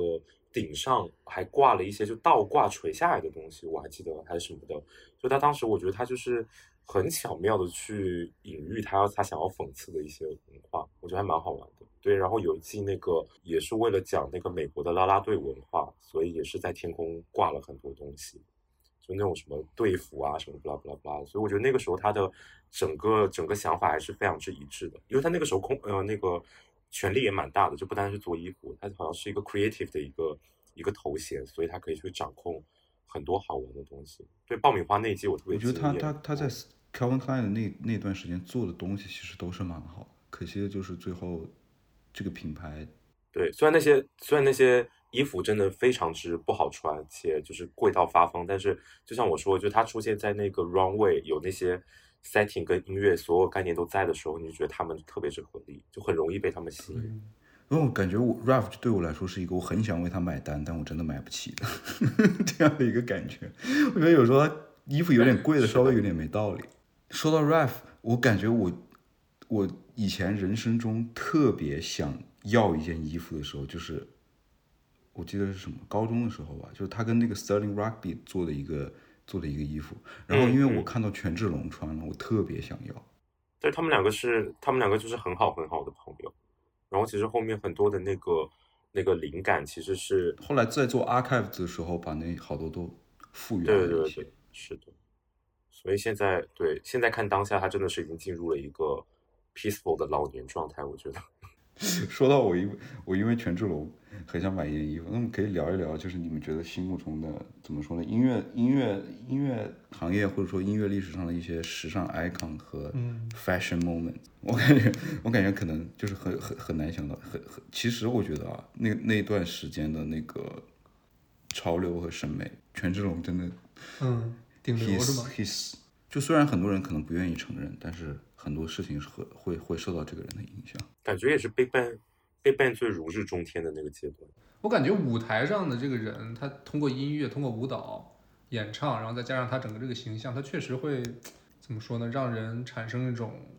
美美学上的那种快感吧，对吧？然后他自己本身权志龙他，我虽然不太了解，但是他确实是很不一样，而且是第一次在一个作为一个亚洲人，他跟他在欧美形成的一种时尚的力量吧，是这种感觉。而且那个时候的那个时候的韩流文化跟现在还不太一样，现在就是对，现在就感觉是就是举全国之力，就是勇猛输出的一个状态，就是感觉你只要是个韩团，你都就是对对对，就现在就感觉只不管是韩国电影还是韩国的这种呃组合啊什么的，就是都会就是进入就是欧美的视野，就现在是就很拼命的去进进入就但是在要，对对对对，但是在 BigBang 那个那个时代，我觉得还没有哎，那个时候真的就只有几个团，就是会真的进入到就欧美乐乐那些听音乐的人的耳朵里，就那个时候啊，就跟现在不一样，所以我觉得那个时候还蛮不容易的，就是会真的在欧美形成。然后我觉得呃，权志龙很神的一点是在于他不管跟什么样的品牌合作，我觉得最后那个品牌就会那个品牌就是穿在他身上的东西就会很像他。就比如说他每他每次都穿香奈儿的时候，我就觉得香奈儿就很不像香奈儿一直想要输出的那个形象，嗯就他变得跟权志龙之间有个 balance。哦，就是好像权志龙之前整个亚洲或者整个欧美，他男装就或者他跟男明星的合作是很少的，对吧？我感觉也是 JD 之后，比如说王一博谁的，他会穿一些香奈儿那种小香风的外套之类的。之前好像国内的，起码国内的男明星是没有跟香奈儿走得太近的。蛮少的。他们以前走得近的就权志龙啊，然后就是 Pharaoh 啊，就是飞董也走得很近。然后我觉得他们选男艺人的那个品味还是蛮一致的。那现在现在有 Kendrick 了吗？对呀、就严格意义上，我觉得这些音乐人就是不单单是音乐人，就是各个触角都很灵通的那种，很会、很会、很会做创意的一些人。那还有什么 fashion moments or icons？嗯，就是在音乐这个场景里面的一些时尚的，就是可以让你印象很深，或者说你觉得非常经典的一些人物或者瞬间。感觉肯定得提到 David Bowie 吧？对，怎么说？David Bowie 他也是，他不光是一个音乐人，就在那个年代，David Bowie 他就已经具备了权志龙这种思想，我觉得，或者他这种整个的这种形象的建立吧。就他很多特别稀奇古怪的造型，我觉得确确实实是影响到了后世时装设计师的一种，我觉得给 David Bowie 做做衣服的一个、有一个日本设计师。嗯，是谁来着？但我感觉 David Bowie 就是后面也会成成为很多很多人的 muse，包括 Ralph Simmons，他他他他他就很喜欢 David Bowie，然后也可以在他的设计里面看到他的一些，就是对 David Bowie 的那个致敬吧，或者说，咱们现在就说很多设计师他其实是在音乐里面去寻求灵感，然后这些设计师他本身是可能他的他对视觉的敏感度是特别高。嗯，所以像 David Bowie 这种人是肯定会吸引他们的目光的。嗯，然后不管是先听到他的音乐，还是先看到他的形象，那肯定是对这个某个时装设计师是产生了强烈的这种印象，对吧？就感觉 Kurt Cobain 这种一个非常反时尚的人，他后来的穿衣服的风格都不断的被被重新引用到现在的时尚话语里面，感觉好像是嗯。前几年好像 grunge 风又很火，就是那种穿的像流浪汉一样，嗯，松松垮垮，然后破破烂烂的那种感觉。尤其是破烂的衬衣的那种感觉。对，还有那种法兰绒啊，然后那种马海毛的马海毛的那种开衫。就是说到 David Bowie，我突然想起来，就是最近不是那个 Barbie 不是要上了吗？啊，这个片子跟 David Bowie 还有关系吗？没有关系，我我的意思就是 Barbie 就是咋说呢？我觉得时尚行业会特别关注它，是因为就是大家关注的当然就是首先肯定不是电影本身，就大家在关注的其实是关于 Barbie 的这个时尚文化，就是千千禧年那个时候出现的。因为我们当时也做过一个文化专题，就关于千禧年的，就是一些小小妞穿搭，就是你翻译过来是这样的，就是一些很。对，就是一些很很紧的衣服，然后短裙，然后可能一些有些 crop 的这种 top，就是那种，就那那种穿搭方式，然后整个颜色饱和度都会特别的亮丽，嗯然后喜欢用，对，喜欢用发卡，然后可能它后面就慢慢转变成大家口中的 Y2K 啊什么的，对，然后然后现在就是时尚行业，因为他们最近不是营销铺的特别猛嘛，就到处都是粉红色，然后我看到也有很多的报道在写，就是关于这个时尚文化复潮，但是我刚刚就是突然有一个疑惑，就是为什么这么 image 就是主导的一个文化，一个时尚文化，但是它好像没有对应的音乐是相辅相成的耶，嗯就好像没有所谓的一个 Britney 什么什么 Spears，什么芭比风潮的音乐后面算是 Britney Spears，可以算是对，就他他在的那个年代，刚好也是这个文化特别盛行的时候。哎你记不？你之前看了一个视频，就我刚刚就是是讲那个两千年的那个，我我不知道能不能对应上，但我感觉我印象中就是 Britney Spears，然后有就是那种少男少男少女偶像，就是好莱坞刚刚开始出这这一类男团女团的时候的那个感觉，就是有点 Dis Disney star 的那种感觉。嗯，然后我不知道能不能对应起来，但我的我的内心里面联想是联想到，如果说把一个图像跟他的音乐联系起来的话，好像他们确实是米老鼠俱乐部，就是迪士尼旗下的米老鼠俱乐部。对他们是真的是米老鼠俱乐部，就是 Timberlake 也是、啊，是的呀，还有那个然后面的那个谁，Ryan Gosling，妈，现在什么？哦，对，还有那个早期的 Miley Cyrus，他们都是啊。就我感觉《芭比》这个电影确实是像库什说的啊，之前我确实没有想到它对于服装界的怎么说呢？我觉得好莱坞它牛逼就牛逼在，比如说这个电影它包含的元素很多嘛，不是女性元素也好，或者是 Y two K 也好，然后本身它这个电影整个这个造型设计，我我估计也是暗含到了现在时尚潮流的那种大趋势吧。就比如说像这季 LV 男装，它很多颜色也是那种饱和度特别高的，就马卡龙色的那种，对吧？嗯就不像是冷麦那种特别偏大地色的感觉，所以就这个电影，包括去年 Valentino 做的那个全是粉色的东西，就是他们不是出现的那个 Valentino Pink 嘛，然后今年时尚行业又出了一个新的名词叫多巴胺，多巴胺穿搭，就对多巴胺穿搭，就是因为我我们今年其实一个特别直观的感受，就是比如说类似于像 Lululemon 或者是一些大家之前会觉得他们很 lifestyle 或很性冷淡的品牌，就今年所有人都去拥抱了颜色，我觉得也跟大家被关了三年之后有一个很强的关系。因为其实前阶段我也在跟那个我的同事讨论，就是类似于这样的选题，就他会觉得每个时代的不管是穿着还是音乐，其实跟你的这个时代的情绪就是息息相关的。就是在你在你的生活很好，在你的情绪特别就是有出路的时候，那所有人可能会开始讨论 elegance，会讨论这种精致什么的。但可能在现在的这个当下，我觉得所有人就希望以更直接的形式去看很多东西，看开了。所以色彩就是越越来越重要。对，就是就是就这种感觉。所以就是我觉得多巴胺穿搭这个词的出现一点都不意外，因为很多品牌也开始在拥抱高饱和度的颜色，然后包括我觉得 Barbie 今年上上映也是一个非常非常就是 right moment 可以去上映这个东西，就是我觉得大家对于对就这种电影会有很高很高的一个拥抱度，因为我觉得大家现在就是喜欢最直给跟最近距离的东西去感受，就不管是影视还是音乐，嗯，包括对对，包括今年就是我听的那个窦靖童的新啊，专辑，是我今年，我。我今年为数不多听的新歌之一，就是他会做出这么一张专辑，其实我还蛮惊讶的，因为跟他之前的音乐差很多，就是，然后我发现他的呃第一张中文专辑，然后他的中文的歌词这么的直给，然后听他的 Monday，就是你会很开心，对对，他的 Monday 就是我近半年以来 Spotify 加的第一首新歌，也是一个后疫情时代的一个音乐作品，对吧？，对一个产物，就是我觉得所有都是殊途同归，就大家想要表达的情绪或传达的东西，就是更加直接。嗯，包括我前段时间看了那个韦斯安德森的新片《小行星城》，对，但我最近看到越来越多关于这个片子的报道啊、物料啊，是，呃，这个片子它就是饱和度特别高，虽然它里面也有一些黑白影像，嗯但是整个就看它那个海报就能发现，就跟韦斯安森的前作这个《法兰西特派》是完全不一样的。法兰西特派就更偏灰暗一点，但是当然这个韦斯安森的片子它就是色彩运用了很多嘛，但是《小行程》给我的感觉尤其明显，就是那种高饱和度的黄色和蓝色是整个电影的主要的那种色彩的那种主基调。然后可能比 Barbie 的那种粉色加那种比 Tiffany 蓝更浅一点那种蓝色，还更更要饱和度还要高一点，就更更亮一点，就那种感觉。嗯，也是一个后疫情时代的一个作品啊。我觉得是顶级的那种艺术家，他对时代情绪的把握是比是是超出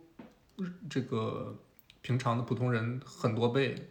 就他先率先把握到了这个时代的情绪，这个时代的脉搏之后，他们出的作品才让普通人理解到，哦，原来我需要的是这个，或者说潜移默化中就是我就想买这个颜色的东西，或者说我想买这这种风格的东西，对，因为他们比这些艺术家们更晚的感受到了时代的情绪吧。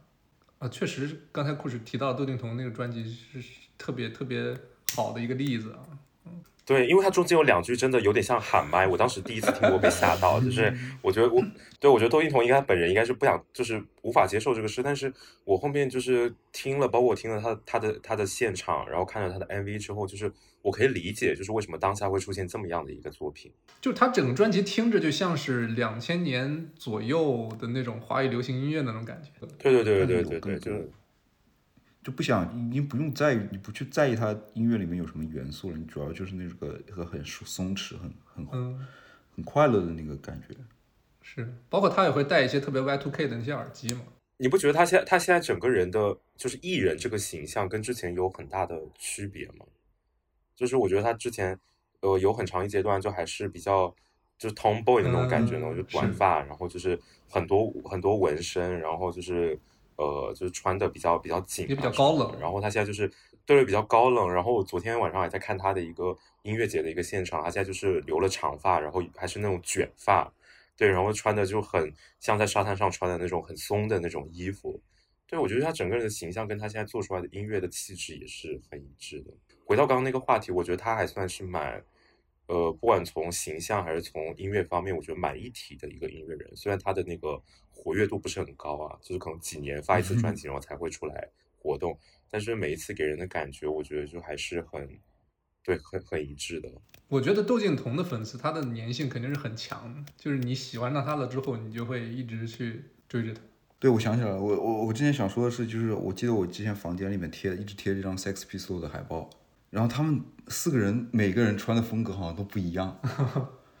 然后就蕴含到了你之前说朋克当时是从战后的各种青年文化里面挪用不同的素材，包括甚至包括雷鬼的一些东西。然后我记得里面好像是 Johnny Rotten 就穿了一个那个 Vivian Westwood 设计的那个有很多绑带的一个黑色的衬衣，嗯然后 Steve Vicious 好像是穿了一个，就是那种很破烂的 T 恤吧。反正我感觉就是怎么样，他们营造的那个那个形象，就是哎，其实你说像刚刚的一个时代的情绪，那朋克出出来的那个时代的情绪，就是感觉大家都感觉这个世界要完完完蛋了、嗯无所谓啊感觉。嗯，然后他们就催生了一个这样的一个这样的一个亚文化和它的风格出来。是，而且 Will Westwood 他就是乐队经理的当时的老婆嘛，女朋友吧，啊女朋友嘛，对所以我就不知道，比如说 Sex Pistols 所代表的朋克文化对于西太后这个品牌，比如说当下的西太后还有还有影响吗？当下她去世之后，她的设计好像就她老公做了，她现在老公做了。但我觉得这个东西是一贯一以贯之的，至至少从 Vivian Westwood 这个人来说，他可能真的到了朋克那个，嗯、朋克基本上已经成为了一个幻影的时候，他可能他的依然把自己的一些表达，政治方面的表达和关于文化上面的表达，就是做到他自己的衣服里面。可能就从反消费啊，或者环保，就变得比较左，还是挺朋克的。对，还是就是把朋克那个他的表达里面提炼出来，真正是有实质上倡提倡议的这些东西，继续延续到了他的那个里面，然后包括他依然依依然会很运用一些 DIY 的手法，但我感觉 Vivian Westwood 到后面它变成了一个非常具有英国属性的一个品牌，嗯，我感觉怎么说？就是他经常去用的那些格纹啊，或者说嗯一些 slogan，就是方面的东西，就是他一直在做的一个，很难讲，我就不知道为什么，我感觉它就变得特别特别的英国到后面，而且是那种传统意义上的英国的 image 咱们都没聊到勘叶，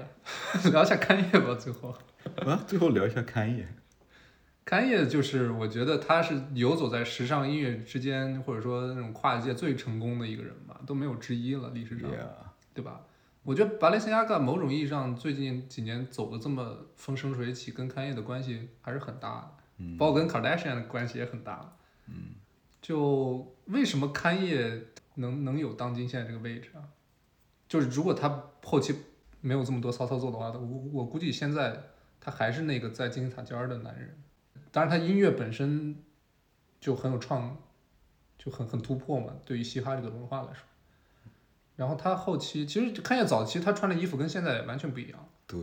他也是有一个很很明显的一个变化的那种曲线。对嗯，不一样。然后每个阶段的卡戴珊也不太一样，就是 认识认识他之前跟他在一起，以及就是他们 over 是啊了之，后，我就听说就是康业他们在一起之后，就康业把他 Kardashian 他整个那个衣橱全都扔了，然后换了批新的。对啊，这个这个在那个我之前看那个卡戴珊同行里面，我真的看到了这个场景。是吗？对，就是就是 Kanye 把他的衣衣橱里面的东西全都拿出来，然后他说这这这些这些这些要扔，还有跟他的那个 stylist 一块儿。但我觉得说到 Kanye，我觉得首先他个人他是怎么说呢？创造力爆爆炸的一个嗯人，然后同时他做了一个，我觉得他做了一个很正确的事情，就是他把一堆人都聚集在他的身边，然后做了他的那个创意机构嗯 Donut。嗯，嗯，包括当时 Virgil 不是后来对，啊，还有现在纪梵希的那个总监 Matthew Williams 也是他的，也是嗯他的一个、门徒。对，有点有点像这种感觉。我觉得，我觉得 Kenya 他有一个 vision，知道去怎么样去把一些文化上的东西去，嗯，带到一个更高的地方。然后包括，然后他他他自己也是很愿意去去做一些事情。包括我记得他跟 Virgil 一起在哪，他他跟 Virgil 好像一起在 Fendi 实习。他已经是一个比较成功的音乐人的时候，他去去去做一个实习生，然后因为他知道他需要这样的技能，在之后如果他想要去把自己这些东西带到更高的一个舞台的话嗯，，K，然后然后同时他我觉得他他就很敢，你看现在他穿的那些穿的那些衣服，就是包括他那个那个有有美国橄榄球运动员垫肩的那个。啊，是是，其实都是一些非常不知名的一些小品牌，有一定的引领引领性的去把这些东西给带出来。酷神的，你觉得你对康业是怎么看？主要是我对他所有的了解都来自于就是对各种大家看得到八卦新闻，就因为我本人就是不怎么看他的东西或听他的东西，所以我所有知道都来自于就是公共领域的这些 news。对，最有名的其实刚刚就说了，就他当时带领出来这个团队，其实现在在服务于各大品牌，或者是有自己非常红火这些牌子。对，然后另外一个我觉得也也是一个比较对的一个时机，就是现在呃大的奢侈品也开始会用，比如说所谓的这个非裔美国人对设计师，就类似于这种啊，就是比较也就就是走到了这一步。所以走到这一步的时候，大家就在往前回溯，可能就会看到，哦，当时他们都跟看野不拉不拉巴拉，然后他们一起做了什么。就我觉得，就是他的这些故事跟这个时代的发展脉脉络，我觉得是连接在一起的。啊，我觉得哎突然想到 Kanye 和 Pharrell 这两个人做了一件共同的做对的一件事情，就是他们到日本去，把日本的这些潮流文化跟美国或者说跟传统的奢侈品里面去做了一个结合。嗯，他们是可能在 rapper 里面最早去穿这些日本品牌的李元素的那些品牌，然后他们跟藤原浩啊，对的或者说跟 Nigo 这些人的紧密的联系，然后去做各种各样的合作，我觉得这个可能也是一个原因。包括 ASAP Rocky，他其实他做的一件事情就是把一些 Ralph Simmons、Rick Owens 这样所谓相对先锋的品牌带到了这个街头文化里面来，带到了他纽约，带到了哈伦。他我记得他成名之前就是，嗯，他那他们那帮人就就就特别喜欢穿 Owens 啊，然后当时的迪奥 Asshed 那个做的做的迪奥。是是是那个 Eddie 前面那个吗？艾迪后面的那个，艾迪在 S，艾迪在 L S P 的时候，他在迪奥，对对对对对对，他后面去 Blue T 了。对，后来去是 Blue T 了那个。嗯逻辑是这样的，就是他们都是 hip hop 的，然后 hip hop 现在变成了一个音乐市场里面没有争议的一个头发交易。嗯然后他们在 hip hop 文化中，他们是把一些外来的东西带进来这个语境里面，带进来这个风格和时尚的语境里面，所以他们成了这个领域的领先者，然后就乘着这个潮流，他们就成了可能现在世界上最大的 fashion icon。对我觉得是这样，就是你哪怕是在一个文化圈层里面，一般的话你也是做一些原本不属于这个圈层里面的事情，然后你呃你把外面的那些东西引进引进来，然后就变成了你自己的风格，就这是你影响力的来源。感谢大家收听这一期的离谱 Out of Tune，然后这也是我们一个新的一个主题的尝试。以后纯音乐的节目可能我们会做的相对少一点，可以大家在评论里面告诉我们，就是怎么说呢？如果以后做这种乐队的节目，但又不能放音乐，还是说多做一点这种类似于更多的是在谈话，然后把这个内容的主题延伸到音乐之外的一个场景里面，就是对我们现在也很很很不知道该怎么办。行，然后谢谢我们的大嘉宾库什 参加，百忙之中，嗯，感谢感谢，也祝你接下来这些项目都顺利啊。好的，虽然这些项目都不会剪到我们的博客里面。